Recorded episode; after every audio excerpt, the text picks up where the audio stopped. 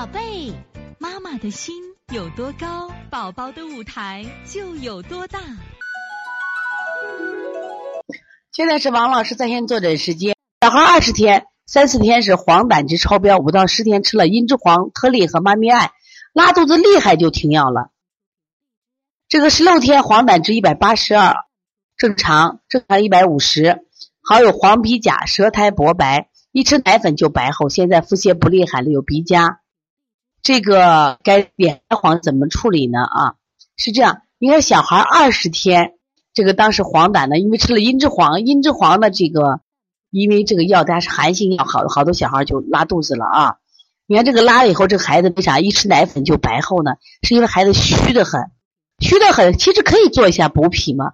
他脸还黄，你是这么，因为黄疸你清肺平肝清大肠要做的，同时把补脾手法给孩子加上。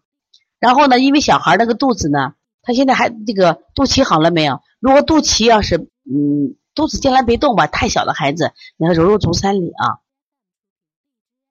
这剖腹产二十天，做过乳腺疏通，催奶汤没少喝，奶水一直不足，有什么办法呢？其实这个孩子呢，这妈妈呢，可能这个气血就不足了。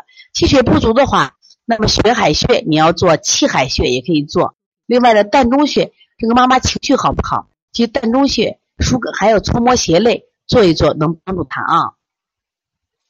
满月发汗有必要汗蒸刮痧吗？还是在家发发就行了啊？嗯，我是这样吧，在家发发就可以了啊。我觉得刮痧的事情还是要注意一下，毕竟妈妈生完孩子比较虚症啊。刮痧的话，其实如果刮不好的话，就是一般的刮痧啊，都是泻法。当然，你除非你可以你会做这种。补补补呃补法的刮痧，否则的话啊，我觉着你可能把这个气就泄了，我都不建议去做啊。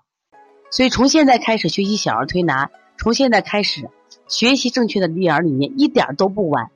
也希望我们今天听课的妈妈能把我们所有的知识，通过自己的学习，通过自己的分享，让更多的妈妈了解，走进邦尼康小儿推拿，走进邦尼康的课堂，让我们获得正确的育儿理念。